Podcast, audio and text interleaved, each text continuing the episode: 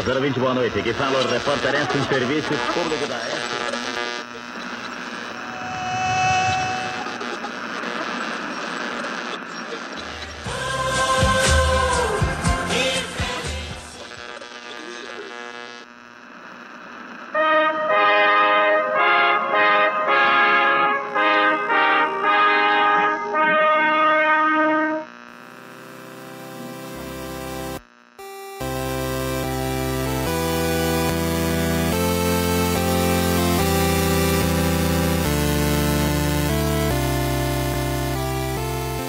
Bom dia, boa tarde, boa noite, meus coviders. Tudo bem com vocês? Brasil! Estão ouvindo a diferença no som? Tá vendo essa qualidade, esse som límpido? É claro. Tá gostoso. É, parece que eu tô agora na Jovem Pan. Não, Deus me livre. Né, hoje eu não vou conversar com o Luquinhas, vou conversar com o Marco Antônio Vila. Pior do que tá, não fica. É, vocês é, financiaram a gente de tal modo que estamos agora na Jovem Pan. Olha aí que parceria maravilhosa que nós fizemos. Que merda, hein? E aí, Luquinhas, como o senhor está? Tudo bem com o senhor? É, eu tô me sentindo adorável. Ah, meu camarada Vitão, velho de guerra. Legal a gente não tá, tanto é que eu sumi nos últimos episódios, tão ruim a conjuntura tá, e de tanto trabalho que a gente tá tendo para limpar esse lamaceiro do Bolsonaro né, e da parte da esquerda liberal que proporcionou a vitória dele. Mas estamos na atividade, estamos vendo também aqui o São Paulo se lascando, né? Acabou de perder a, a chance de ganhar o Campeonato Brasileiro. Nunca serão! No empate com o Palmeiras. E estamos aí, estamos juntos. Vamos pistolar e fuzilar geral hoje. Então é isso, né? A classe trabalhadora ainda tem motivos para sorrir, né? Ver o time do adversário perder nos faz sorrir ainda. Que satisfação, aspira. E para quem gosta de Big Brother, os paredões também estão fazendo sucesso maravilhoso entre até camaradas nossos aí foram é, cooptados pela cultura do BBB, né? Enfim. Não, não vem do, do lixo não, pra perder pra bascula, meu amor. É, hoje a gente vai falar só de chorume, de lixo, né? No final a gente vai falar sobre a reação é, dos trabalhadores, né? Então a gente vai dar até uma suavizada, mas é só lixo. Não perda de tempo. É, essa semana só aconteceu desgraceira porque no Brasil é o seguinte, essa conjuntura é vulcânica, né? Você não pode ficar muito desconectado da internet e tu entra, você tem uma declaração, né, de um sujeito querendo dar golpe, tem a declaração de um general de cinco estrelas, né? O, o sujeito importantíssimo, um generalato do exército brasileiro querendo dar golpe, livro onde o cara fala, enfim, é, o Vilas Boas dizendo que realmente pressionou o STF na prisão do Lula, essas coisas. É normal. O país é normal. A gente já normalizou esse tipo de coisa. É, tá bom. Vamos lá então para a primeira bela notícia de hoje.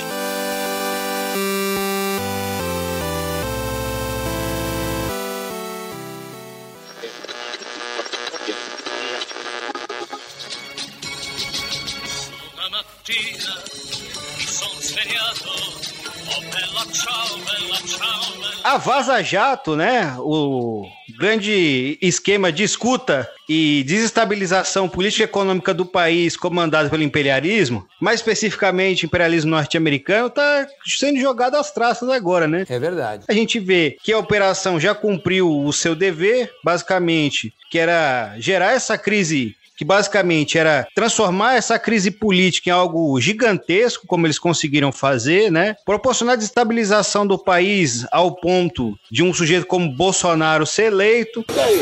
Lamento. Que faça o quê? entregar o patrimônio público, né? Então você tem vários documentos que vinculam a Lava Jato à venda de empresas nacionais e a espionagem do FBI e da CIA no Brasil. Meu Luquinhas, o que o senhor tem a falar sobre isso? Ah, meu caro Vitão, Lava Jato realmente foi é, a maior descoberta da mídia brasileira, né? A mídia brasileira, a grande mídia, né? Vamos, vamos ser também é, corretos, né? A grande mídia, a mídia dominante, a mídia hegemônica carregou a Lava Jato como grandes bebês lindos, cheirosos, embalados com todo o carinho do mundo, né? E como tudo que é sólido desmancha no ar, a Lava Jato, que de sólida não tinha absolutamente nada, está caindo como castelo de areia e mostrando as suas garras e os seus interesses nefastos, né? Que nós e parte da, da, da esquerda denunciamos já há sete, oito anos, não é verdade? Até porque esse tipo de operação Já tinha sido feito em alguns países, como a Itália, alguns outros países pela Europa, e já tinha dado cocô, já tinha dado merda, né? A Lava Jato chegou ao disparate de tentar arrebatar a grana da Petrobras, quase 2 bilhões de reais, né, Vitão? Chegando ao ponto do Supremo Tribunal Federal intervir nisso, né? A Lava Jato queria reverter uma grana para uma fundação de procuradores. É realmente um absurdo. E, e hoje está é, tá escancarado aí para o Brasil, para a América Latina toda, os interesses norte-americanos nessa operação, né? Com procuradores e juízes tendo formação lá nos States, né? E a Lava Jato operando deliberadamente para destruir importantes setores da economia brasileira. Setores que, mesmo sendo burgueses, mesmo sendo setores empresariais brasileiros, de alguma forma incomodaram e atrapalharam os interesses do grande império, né? do grande império da, da, da águia da América do Norte. Como, por exemplo, o setor da construção civil, né, Vitão? A burguesia das grandes construtoras foi arregaçada nesse processo aí. Por quê? Estava passando por um processo de internacionalização muito grande, né? É, as grandes construtoras chegaram a disputar mercado dentro dos Estados Unidos. Então, opa, peraí. Parcelas importantes do imperialismo norte-americano com outras parcelas também importantes da burguesia brasileira arregaçaram com esses setores. Até porque, como diz o Marx, e, e, e o Lenin depois reforçou, em períodos em que a classe trabalhadora não oferece ameaça, as burguesias competem entre si né? Elas competem entre si, elas se derrubam, que a lógica da concorrência é uma lógica absoluta dentro do capitalismo. Ela traga a tudo e a todos. Então foi interessante esse processo aí de desvelamento dessas palhaçadas das mentiras, né? E claro também a, a Lava Jato tinha um interesse especial nas grandes empresas públicas, particularmente na gigantesca Petrobras que a, a Lava Jato veio justamente para desmontar a Petrobras, para ajudar a entregar a Petrobras para os interesses diretamente do imperialismo. Né? Hoje a Petrobras já está extremamente fragilizada. Desde os governos Lula e Dilma, a participação privada dentro da companhia só aumenta. A Dilma conseguiu a, a, a proeza de deixar 49% né, das ações na mão do capital privado e o governo Bolsonaro dando prosseguimento à lógica do Temer, isso também iniciou no governo Dilma, na verdade seja dito, os leilões das refinarias, na verdade, privatização das distribuidoras e dos ativos da Petrobras aos poucos. É um processo realmente de desmonte de entrega para retornar o Brasil ao fazendão. Então a Lava Jato ela mostra toda a sua, a sua face nefasta. E aí, como ficou muito evidente também a imparcialidade do Moro e, e do dos procuradores, a burguesia brasileira descarta a Lava Jato como descarta qualquer representante seu que não tem mais utilidade. Não é mais o funcionário do mês, não serve. Então a gente vê esse final melancólico, porém não podemos ainda subestimar esses setores do judiciário, esses setores da grande mídia e da burguesia brasileira. Porque a qualquer momento pode acontecer alguma coisa, algum grande escândalo e voltar essas questões. Porque a lógica do, do punitivismo, né, Vitão? Ela vai para além da Lava Jato. Ela é uma ferramenta extremamente importante para a burguesia, principalmente em momentos de crise como a gente vive. Importante trazer esse debate, né, que essas operações já foram é, implementadas em outros países e na Itália, após é, uma operação muito parecida com a Operação Lava Jato ter feito, né, como eles colocaram, a limpeza no país, quem assumiu o, o, como primeiro-ministro foi o Berlusconi, né? Que é nada mais que um mafioso clássico no século XXI. E, enfim, né, descobriram que os juízes eram comprados, você tinha um esquema de corrupção é, vulgar. E aqui no Brasil é mais vulgar ainda, porque você vê os procuradores combinando as sentenças, né, combinando arranjos institucionais totalmente legais através do WhatsApp. Eles não se deram o trabalho de usar o Telegram.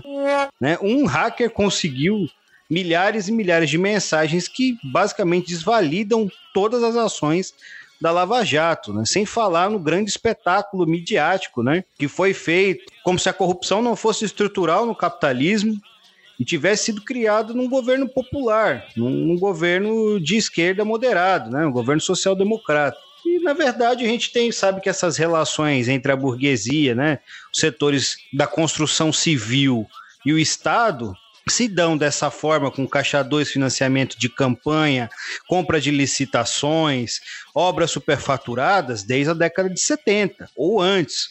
Né? A ditadura militar abriu espaço para que essas empreiteiras crescessem.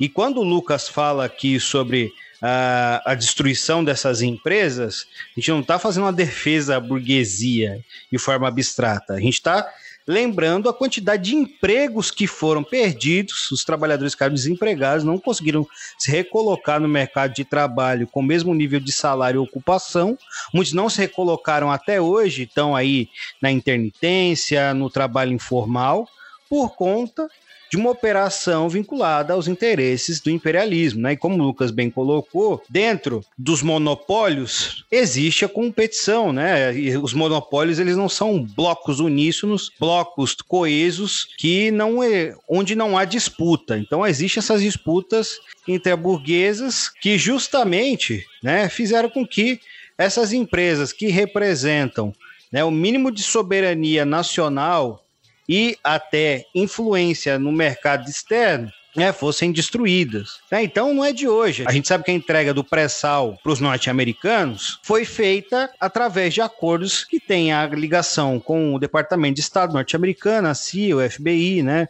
O grande José Serra. Como ele, como a mãe dele que eu conheci também, como a Vânia, que é sua mulher, como o Damião, como a Andréia o nosso maior morto-vivo da República, né? Que articulou isso quando era senador. E essa grande, né, a, a mídia burguesa, os aparelhos ideológicos da burguesia, conseguiram consolidar ideologicamente de que na, a partir de então a corrupção no Brasil deixaria de existir e que o problema é, era o comunismo e etc, né? Toda essa ideologização, enfim, que foi colocado, na verdade estavam destruindo o país, né?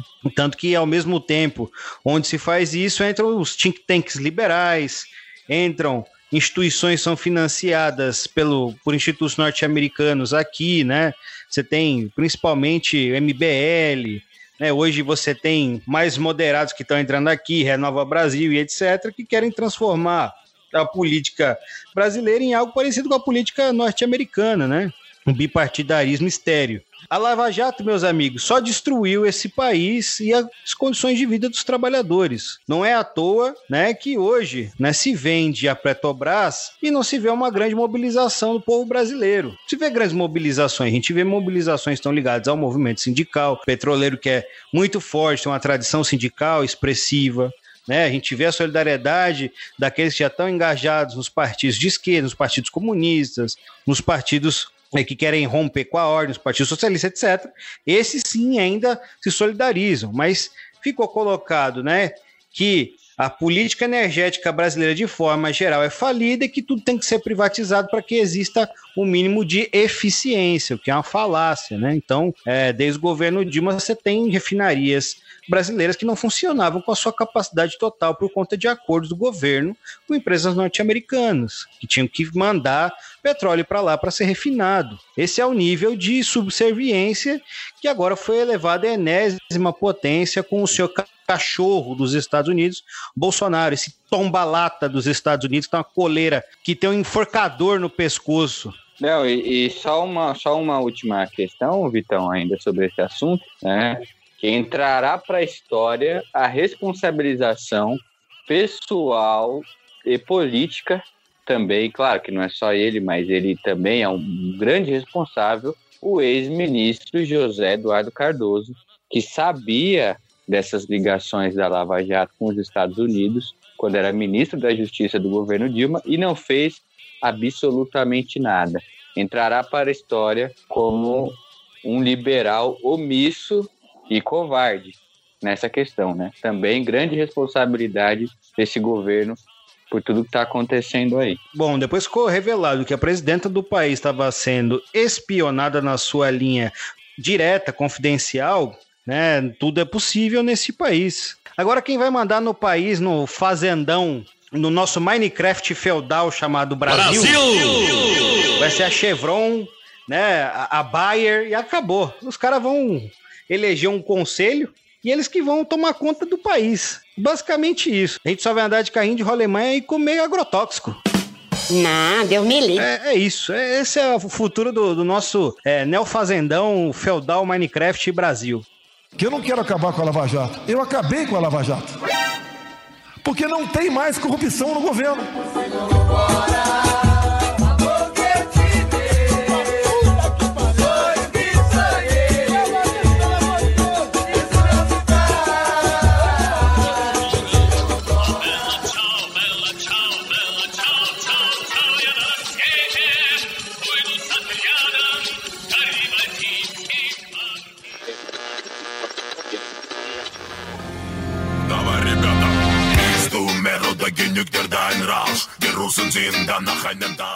Uma notícia que é complexa, mas não deixa de ser boa.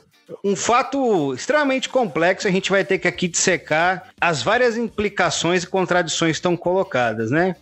O caso Daniel Silveira. Se fodeu. O sujeito foi preso a mando é, do STF, do senhor Alexandre de Moraes, que é ministro nomeado pelo Temer, tem que ficar registrado aqui, por atos antidemocráticos, por ameaçar o STF, etc. Acho que primeiro tem que ressaltar que tem né, uma leitura de parte da esquerda que coloca: olha, de fato, a sentença poderia ser usada contra qualquer militante radical, porque né, coloca em termos muito vagos, né, que ele quer violar a ordem, a democracia liberal, né, quer acabar com, acabar com a ordem vigente, etc., isso poderia ser usado contra qualquer militante é, de esquerda. Obviamente, isso foi e será usado contra nós, não nos enganemos. Né? Repressão a nós é, se usando desse tipo de argumento não começou hoje e não vai acabar amanhã. É verdade. Mas é importante ver essas disputas que estão colocadas é, dentro das instituições do Estado burguês, que colocam um certo tensionamento corporativista nesse caso, né? Porque o STF foi omisso em todas as questões importantes, desde 2003 até hoje. Não interviu quando deveria intervir em nenhuma das questões que atacam diretamente a Constituição, os direitos do povo brasileiro, a própria prisão do presidente Lula. Né? Você tem uma série de ataques ao povo brasileiro que violam a Constituição, o STF ficou parado. Não é de hoje que o STF vem sendo ameaçado sem fazer nada. Essa medida corporativista que o Alexandre de Moraes toma para dar alguma resposta tardia, porque você não vê o STF se colocando contra os militares. O STF está colocando a faca no pescoço da Suprema Corte dos Magistrados Brasileiros, é isso. E não é de hoje, né? Os generais se pronunciam às vistas no Twitter, no Facebook. Então, dizer que essa é uma medida que avança na defesa das liberdades democráticas é, no mínimo, ingenuidade. Né? É ingenuidade. Isso coloca uma defesa corporativista do STF. O STF, nas principais matérias que foram colocadas nos últimos anos, que legislavam diretamente sobre né, Constituição, os direitos dos trabalhadores, foi omisso e muitas vezes apoiou essas medidas. Esse sujeito, né, é considerado na Câmara um pária, está sendo descartado, porque já tinha sido descartado pelo Bolsonaro, é isso, né? Bolsonaro tem cúmplices, ele não tem aliados, né? A burguesia age dessa forma. Esse sujeito agora não nos vale mais, é descartável. Ele é tido como um idiota lá dentro, é um sujeito que articula porra nenhuma, pode ser chutado para ser preso. Tanto que a Câmara vota pela sua prisão, que ele continue preso. Agora, sobre o sujeito individualmente, eu quero que ele se foda. porra, pouco me interessa o que tá acontecendo com ele. Tô aqui para me solidarizar a fascista que rasga a placa da Marielle em ato. Eu quero que esse sujeito morra.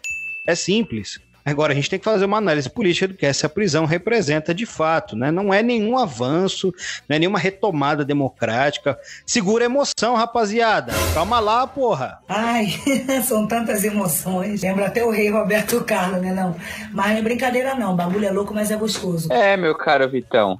É, hoje a Câmara acabou de votar, né, Vitão? Agora há pouco, pela manutenção da prisão do, do Daniel Silveira deputado eleito pelo PSL no Rio de Janeiro, um, um ex-policial bolsonarista, fascista, né? É, protofascista mesmo, né? O, o, Daniel, por 364 votos a 130. A prisão foi mantida. E aí tivemos algumas é, boas surpresas, mas que não são tão surpresas assim, não são surpresas para os comunistas, mas né, tem gente que é, se surpreende, gente decente que se surpreende, que é para se indignar, né, não só para ficar surpreso. Alguns gatos pingados aí do PDT votaram contra a prisão, PSB, é, até o PSDB, né, que a gente viu o nosso ilustre governador, João Trabalhador, João Dória, falando que o PSDB é o Partido das Liberdades Democráticas, do Estado de Direito, e que quem quer defender o Bolsonaro deve procurar outra legenda. PSDB também, a meia dúzia de gato pingado aqui votando contra a prisão do Daniel. Inclusive, gente do PSDB, deputados tucanos de São Paulo.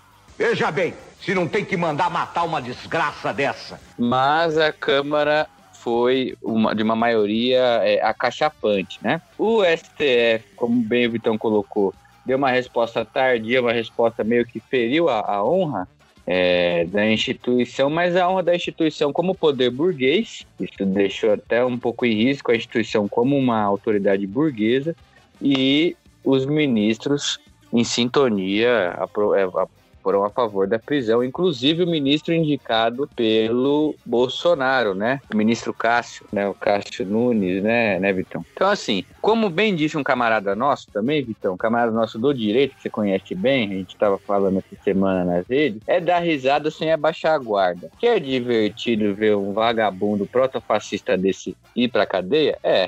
É divertido e é o que qualquer país minimamente sério do ponto de vista liberal burguês teria feito. Porque o, o, o cidadão defendeu descaradamente a volta do AI-5 e o fechamento do STF. A gente tem que colocar o seguinte: por que, que a gente é contra o fechamento do STF? Por que, que o partido, não é? por que, que nós, comunistas, por que, que o PCB está sendo contra? A gente até lançou uma nota ontem. Porque essa medida, é, é, meus caros ouvintes, amigas, trabalhadores, da forma como está sendo colocada, não vai beneficiar em nada para os trabalhadores. Fechar o Congresso não vai reverter é, fechar o STF, na verdade, que o Congresso também o Bolsonaro já quis fechar. Mas em questão STF, não vai reverter a reforma trabalhista, não vai reverter a reforma da Previdência, não vai trazer os mais de 3 milhões de empregos prometidos com as, com as reformas, é, não vai trazer o preço do botijão de gás de volta para o patamar aceitável, não vai valorizar o salário mínimo, não vai trazer mais poder de decisão para os trabalhadores sobre a sociedade, nada disso. A verdade, esses setores protofascistas querem é, acirrar mais a repressão para poder passar essas medidas de praticamente volta à escravidão sem oposição, com porrada e acabou. É fazer a gente aceitar o botijão de gás a 200 pau, 150 pau, é pagar conta de luz 400 reais, é para aceitar e acabou. É por isso que eles querem fechar o STF. E o STF é um poder burguês que está contra nós. Mas fechar essa instituição, nesse momento, meus caros e minhas caras, é pavimentar o caminho para o bolsonarismo empurrar tudo que eles querem a mando dos empresários e sem a gente poder falar nada. Né? É aceitar e acabou. É voltar à República Velha e, e se bobear o século XIX com escravidão. E é isso. É, é, esse é o projeto que está colocado. Por isso que é fundamental defender as liberdades democráticas para que a nossa classe, o nosso povo, tenha condições de lutar de maneira mais aberta, mais adequada, mais massiva. É, então é muito importante. Eu não tenho muitas ilusões de que esse deputado vai ser cassado, mas nós temos um compromisso de defender a cassação desse mandato.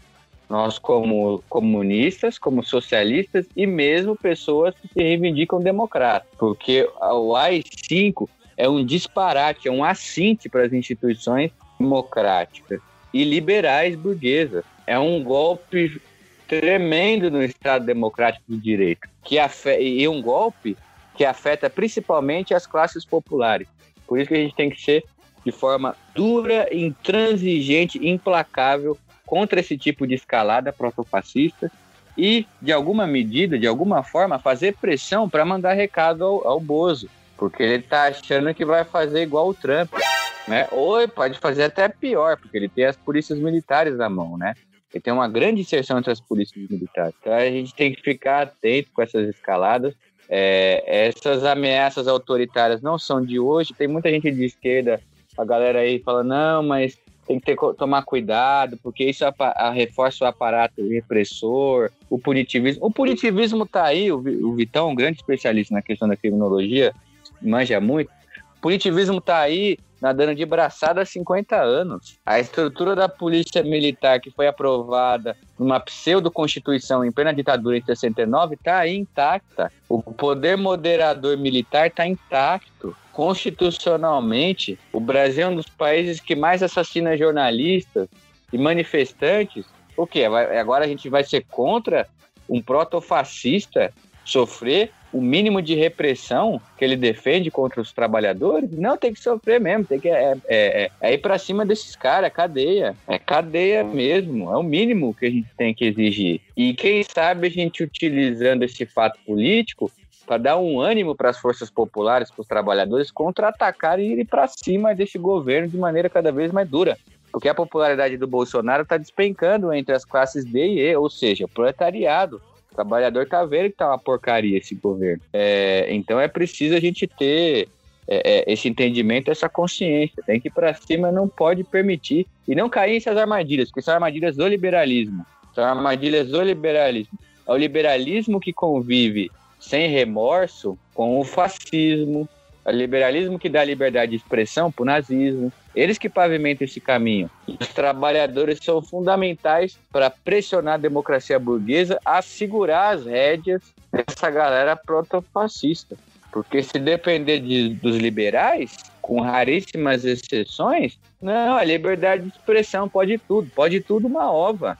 Não. Não. Não, pode tudo coisa nenhuma. Protofascista e nazista não tem tolerância, não tem Voltaire com esses caras. É repressão mesmo. Porque se eles se deixar, eles passam trator em cima da gente. E os liberais, e boa parte dos liberais, roda junto, viu? Porque muita gente do MDB foi presa, foi torturada, foi morta. Então, pera lá, né? É um pouco disso aí, Vitão. Um pouco dessas pistolagens aí. E o seguinte, essa entrega né? Porque esse cara ele foi é, emulado no altar, né? Ele foi entregue, basicamente o Bolsonaro fazer nenhum tipo de declaração mais contundente, né, nem a sua base, sujeito que não tem relevância no governo, e foi entregue porque Bolsonaro deu um aceno para o Centrão. Ele está fechado com o Centrão e agora está conseguindo passar de forma muito mais rápida os seus projetos e as reformas antipopulares.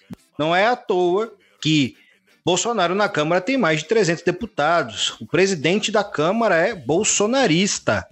Então não há mais a necessidade tão contundente de Bolsonaro ficar atacando as instituições de forma frontal, como ele fazia no início do seu governo. Ele conseguiu fazer um arranjo institucional entre os poderes, já tem, né? Ele já é, representa e é representado pelo poder militar. Já é um representante da burguesia e suas frações principais. No Congresso ainda tinha algumas ressalvas. Mas, no geral, hoje, né, o Bolsonaro tá bem no Congresso. Então por que, que ele vai ficar atacando de forma direta o Congresso, né? O que você vê, né, principalmente para a eleição do Arthur Lira, entrega de cargos, emendas, emendas parlamentares para que ele fosse eleito. O Bolsonaro está pactuando para conseguir passar o que for necessário ser passado para o seu governo ter um pouco de popularidade e para que a burguesia e os militares continuem sustentando no poder até 2022 e para além de 2022. Não é à toa, né, que ele vem liberando o porte de 60 armas para um colecionador.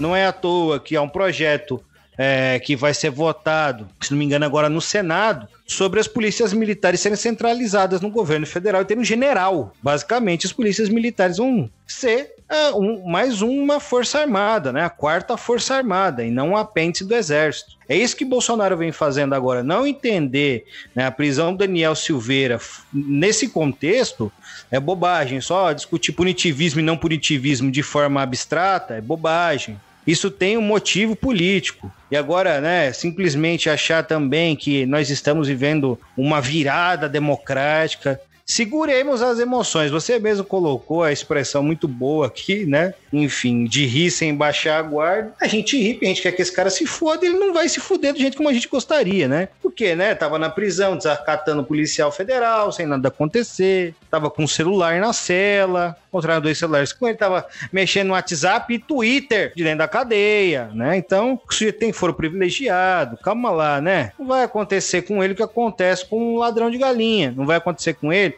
o que acontece com um famélico que comete um pequeno crime, que vai né, para uma cadeia superlotada morrer de Covid. Não vai acontecer isso com ele. Então vamos, né, mediar melhor e fugir dos oportunismos de esquerda e de direita. Porque o que está colocado agora ou é, é simplesmente uma defesa liberal em abstrato, né?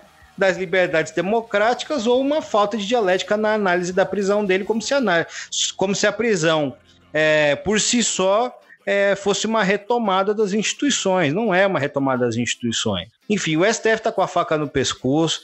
Quem pode nos tirar desse buraco é a classe trabalhadora. Simples assim de forma geral, a classe trabalhadora, em especial o proletariado. Achar que uma, as instituições do Estado hoje vão nos fornecer algum tipo de saída é bobagem. Isso não quer dizer que a gente vai jogar as liberdades democráticas fora e fazer disso tabula rasa, não é. Mas não dá para ser ingênuo. Quero mais é que esse cara se foda, mano. Porra, vocês estão malucos? Ah, eu vou defender o direito dele de falar o que ele quiser.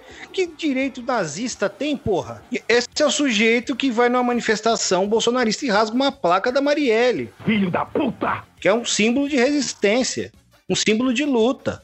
Foi assassinada porque lutava. Uma vereadora no Rio de Janeiro, porra, que lutava, né?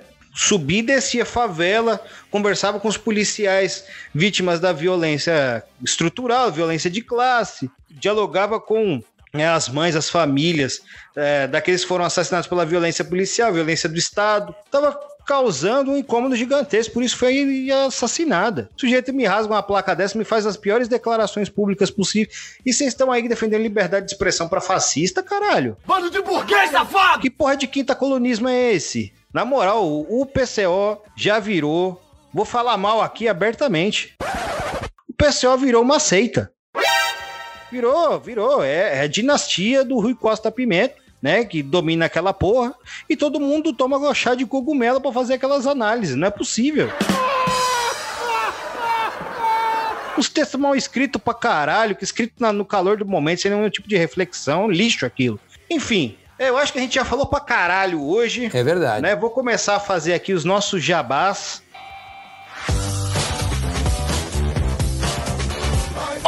Brasil!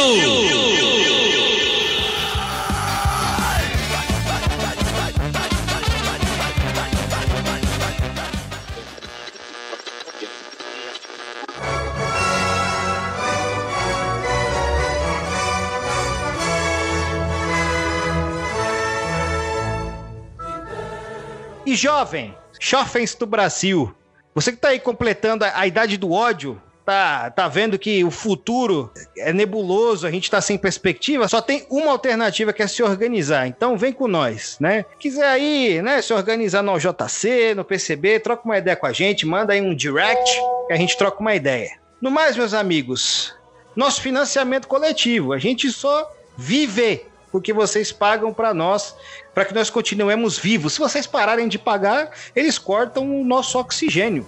É assim que funciona. Então vocês têm que continuar pagando. Vão lá no catarse.me barra Clio e vejam as maravilhosas faixas de financiamento que lhes dão prêmios e condições e vantagens é, que, que, que são inebriantes. Você entra lá e fica embasbacado. Eu a garanto! Aí fala, meu Deus do céu, como eu nunca assinei antes. Vai lá e ajuda a gente. Com 5 reais já consegue ajudar a gente a continuar falando um monte de groselha aqui. Lá no PicPay também, ó. Vai lá no nosso user, que é o barra Clio História e Literatura. E de novo, vou reforçar aqui o tipo de dinheiro que a gente quer. Dinheiro do jogo do bicho.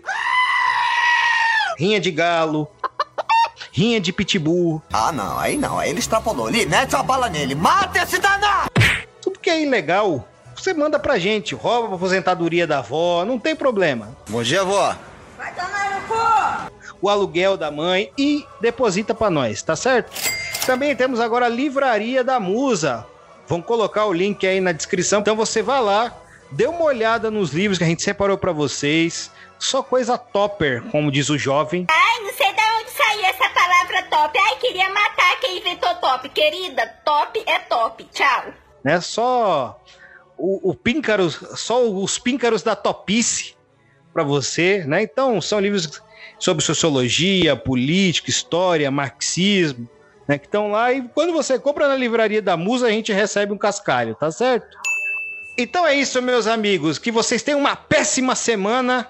E como diria o nosso maravilhoso host, com aquela voz magnífica aveludada, é vida que segue, não é, Luquinhas? É, meus caros amigos, trabalhadores, estudantes, colegas, historiadores, filósofos, sociólogos, antropólogos, economistas, cientistas contábeis e auxiliares administrativos e bibliotecários, que eu adoro tanto os bibliotecários. Bibliotecárias é uma função incrível, grandes trabalhadores. É verdade. Vida que segue, pistolagem que continua e gravem essa frase em seus corações. É dar risada dos bolsonaristas dos protofascistas, mas sem abaixar a guarda. Grande abraço a todos. Só vou fazer um adendo aqui que o Luquinhas esqueceu de duas categorias primordiais, que são os, que são os taquígrafos e os papiloscopistas. São duas categorias importantíssimas que eu gostaria de exercer em determinadas profissões. Abrir morto e digitar rápido. É isso. Falou, gente!